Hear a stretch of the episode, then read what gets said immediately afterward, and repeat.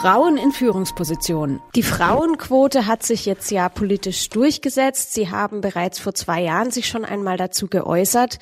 Ist die Regelung denn jetzt zu Ihrer Zufriedenheit erfolgt? Nun, äh, diese Regelung betrifft nur wenige Frauen, das wissen wir. Es ist nur ein Tropfen auf den heißen Stein. Die Quotierung als solche, auch wenn sie jetzt breiter erfasst werden würde, ist natürlich etwas, was an Symptomen etwas verändert, äh, aber die Ursache nicht bekämpft. Die Ursachen, warum so wenige Frauen in Führungspositionen sind, sehe ich hauptsächlich darin, dass nur Frauen Teilzeit erwerbstätig sind, dass sie nicht permanent präsent sind am Arbeitsplatz, aber Männer es sind, sodass eine Umverteilung Umverteilung der Arbeitszeit zwischen Frauen und Männern und damit aber auch eine Umverteilung der nicht bezahlten äh, Hausarbeit zwischen Frauen und Männern, der Erziehungsarbeit, der Pflegearbeit eines der wirksameren Mechanismen wäre. Das würde mit einer kleinen Arbeitszeitreduktion für Männer einhergehen, mit einer kleinen Arbeitszeiterhöhung von Frauen einhergehen. Und zusätzlich würde ich natürlich auch den Anteil von Erwerbsarbeit über den ganzen Lebensverlauf anders schrauben, weil wir leben heute viel länger als früher. Und es ist ziemlich absurd, dass wir die Familienbildung, die berufliche Bildung, die Karriere alles einpferchen in den Lebensbereich zwischen 25 und 40 Jahren. Immer noch sitzen nämlich mehr Männer als Frauen in der Chefposition, zum Beispiel in den Vorständen der deutschen Aktiengesellschaften oder in den Aufsichtsräten selbst. Hier und dort beträgt der Frauenanteil rund zwei beziehungsweise lediglich vier Prozent. Seit kurzem ist deshalb eine schon jahrelang bestehende Debatte entschieden.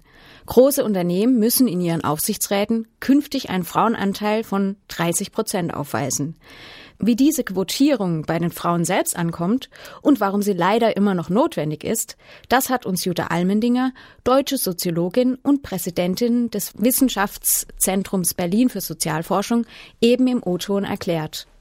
Was aber sagen gerade die Männer dazu, gerade die, die sich auch wissenschaftlich mit den Fragen der Unternehmensführung befassen? Ich habe Professor Dr. Hagen Lindstedt vom Institut für Unternehmensführung gefragt, ob die Frauenquote sinnvoll ist und warum gut ausgebildete Frauen sie heute überhaupt brauchen. Außerdem habe ich ihn gefragt, welche Vor- oder Nachteile er sich davon verspricht, nachdem er eine entsprechende Studie durchgeführt hat.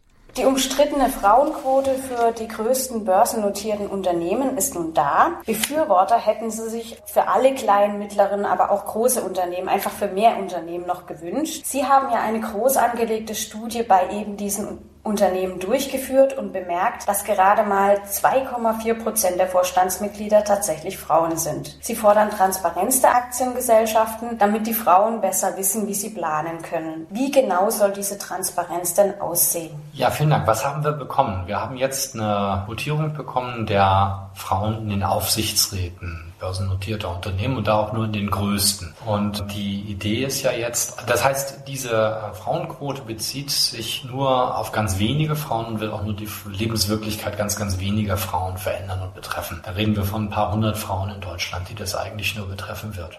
Wir glauben, das greift eigentlich zu kurz. Was eine bessere Idee wäre, wäre der Anteil an leitenden Mitarbeiterinnen diesen Anteil transparent zu machen. Das heißt, wenn Unternehmen verpflichtet werden könnten, diesen Anteil an leitenden Mitarbeiterinnen öffentlich zu machen, dann betrifft das im Übrigen auch nicht nur Aktiengesellschaften, nur die haben ja einen Aufsichtsrat, sondern betrifft eben alle Unternehmen, greift aber eigentlich gleichzeitig relativ wenig äh, in die Selbstständigkeit der Unternehmen ein. Das ist ja ein anderer Wert, der uns ganz wichtig ist. Wir wollen zum einen natürlich mehr Frauen in Führungspositionen haben, zum anderen soll das aber möglichst mit geringen Eingriffen passieren, weil die Unternehmen ja auch so agieren und wirtschaften sollen, wie sie das für richtig halten. So, und wenn wir die Unternehmen einfach verpflichten, die äh, Anzahl von Frauen auszuweisen, die in leitenden Positionen sind. Das ist übrigens ein klar definierter Rechtsbegriff. Dann können eben die karriereinteressierten Frauen sozusagen mit den Füßen abstimmen und sagen, wir gehen eben mit Vorliebe in die Unternehmen, bei denen Frauen eben eine größere Chance haben. Und im Wettbewerb um die besten Köpfe eben insbesondere auch die besten Köpfe bei den Frauen, hätten diese Unternehmen dann einen Wettbewerbsvorteil. Gibt es schon vereinzelt äh, Reaktionen von Frauen, die jetzt in diesen Führungspositionen sind, beziehungsweise auch den Männern? Was man natürlich hört, ist, dass Frauen und Männer in Führungspositionen von Unternehmen enorm, also das, das Thema scheint an der Tagesordnung zu sein, es scheint enorm wichtig zu sein. Interessanterweise für die Männer mindestens so sehr wie für die Frauen. Viele Männer sehen ja das Problem äh, oder fühlen, spüren ja das Problem einer Benachteiligung. Männer, die vielleicht sehr karriereorientiert sind und sagen, jetzt arbeite ich hier die ganze Zeit, für die verengt sich sozusagen natürlich der Korridor nach oben, in dem Moment, wo die Unternehmen versuchen, auch verstärkt Frauen zu fördern. Und das scheint, wie ich aus Unternehmen höre, Männer durchaus zu beschäftigen. Und welche Vorteile sehen Sie jetzt in dieser Begrenzung des Frauenanteils eben auf die genannten Unternehmen und der damit verbundenen freiwilligen Selbstverpflichtung? Ja, ich glaube, der wesentliche Vorteil, ich glaube, alle aufgeklärten Menschen wünschen sich irgendwie zwei Dinge. Ich kenne das so aus dem Freundes- und Bekanntenkreis und eigentlich aus der gesamten Diskussion, dass eigentlich alle der Meinung sind, ja, wir wünschen uns mehr Frauen in, in verantwortlichen Führungs- und Leitungspositionen in den Unternehmen und in allen Organisationen, erstens. Und zweitens, wir wünschen uns aber auch, dass die Unternehmen im Wesentlichen frei agieren können und nicht noch mehr reglementiert werden, als sie das in Deutschland und auch anderswo ja sowieso schon an so vielen Stellen sind. Jetzt wäre es schön, wenn man beides miteinander vereinbaren könnte, aber das hat ja in den letzten 10, 15 Jahren nicht so wahnsinnig gut funktioniert. Es hat sich einfach sehr, sehr wenig getan. Und jetzt ist quasi immer die Suche und die Diskussion im Wesentlichen, was ist eigentlich der mildeste wirksame Eingriff?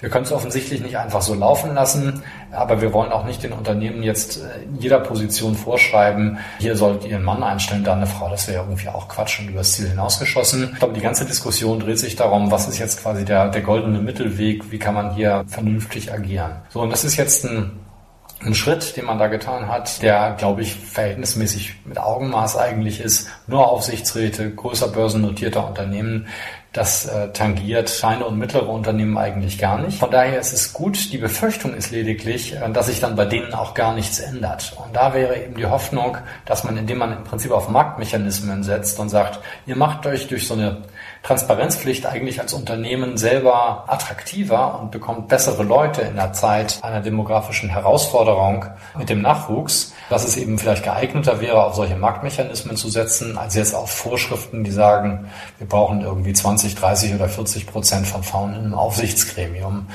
was ich sehr stark in der Nähe von Symbolpolitik finde. Frauen sind heutzutage besser ausgebildet als sagen wir vor 40 Jahren. Teilweise managen sie noch dazu Kinder und Haushalt.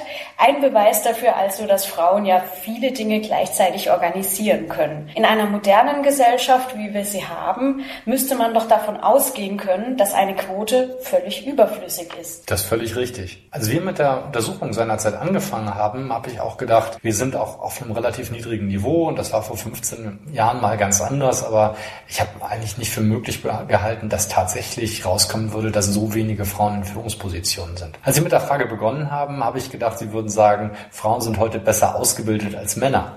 Und auch für diese These gäbe es ja durchaus Belege. Mehr äh, im Abiturjahrgang zumindest äh, ist der Anteil von Mädchen leicht höher oder Frauen muss man da ja schon sagen, leicht höher als bei den jungen Männern. Sie haben recht, es ist eigentlich wahnsinnig schwierig zu verstehen, warum wir so wenig Frauen in verantwortlichen Führungspositionen sehen. Man muss sich sicherlich auch die Frage stellen, ob die Frauen in der Breite sich das so wünschen. Nur, das ist ein wahnsinnig gefährliches Argument. Das hört man immer wieder in dieser Diskussion, weil dieses Argument nämlich dazu führt, dass man sagt, äh, das müssen sie nur noch ein bisschen weiterspinnen, dann sind sie eigentlich schon bei der Antwort, die Frauen wären ja selbst schuld daran, dass sie nicht in diesen Positionen sind. Und da glaube ich, das wäre eine These, die man einfach nicht halten kann. Wir müssen schon einfach sehen, wie wir hier eine, gleichberechtigte Teilhabe beider Geschlechter äh, in der Wirtschaft irgendwie erreichen können. Und das ist ja das, worum es tatsächlich geht aus meiner Wahrnehmung, dass wir eine gleichberechtigte Teilhabe beider Geschlechter haben und nicht, ähm, ob jetzt Frauen im Management besser wären oder Männer im Management oder ob sich das Management erstmal ändern muss, damit da auch Frauen hinkommen. Das ist alles in meinen Augen führt in die falsche Richtung. Die Frage ist, wie kann man es eigentlich hinbekommen, dass das für Frauen attraktiv ist und dass sie dann auch erfolgreich sind, erfolgreicher als bisher, in dem Bemühen, in diese Positionen vorzudringen. Und dass das Bemühen da ist, ist vielleicht nicht bei jeder Einzelnen gegeben, genauso wenig wie bei jedem einzelnen Mann, aber eben doch bei einer großen Menge. Und denen muss man da irgendwie die Möglichkeit, Möglichkeiten verbessern. Bin ich ganz sicher. Kann man jetzt heute sagen, Frauen sind besser ausgebildet als Männer? Als Wissenschaftler muss ich ja jetzt natürlich sagen, das kommt immer auf jeden Einzelfall an und dann ist es eine Antwort, die stimmt zwar, aber ist irgendwie langweilig. Wenn Sie es begründen wollten, würden Sie wahrscheinlich ähm, auf Abiturjahrgänge oder ähm, bestimmte Studienfächer oder sowas anschauen, dann könnten Sie durchaus, glaube ich, den Punkt machen, dass das so ist. Aber ich glaube, es geht hier weniger um die Frage Frauen oder Männer, sondern äh, ich glaube, wir sollten einfach versuchen, möglichst, möglichst breite Chancen zu schaffen für beide Geschlechter da liegt, glaube ich, der Weg. Es ist auch nicht damit getan zu sagen, Frauen was weiß ich, ähm, wenn es die Lehman Sisters gewesen wären und nicht die Lehman Brothers, dann wäre es niemals zur Finanzkrise gekommen. Die Risikomanagerin von Lehman war nämlich übrigens eine Frau. Also Frauen können nach mein, meiner Überzeugung und auch nach meinem persönlichen Erleben genauso hart und genauso tough managen wie Männer und das ist auch gut und richtig so. Diese Vorstellung, die man manchmal hört, dass mit Frauen irgendwie so ein weiches Element ins Management reinkäme und das wäre ja nun ganz bitter nötig, halte ich für Quatsch, halte ich auch für irreführend. Das ist ein Rollenbild, mit dem sich, glaube ich, eine moderne Frau irgendwie nicht identifizieren sollte.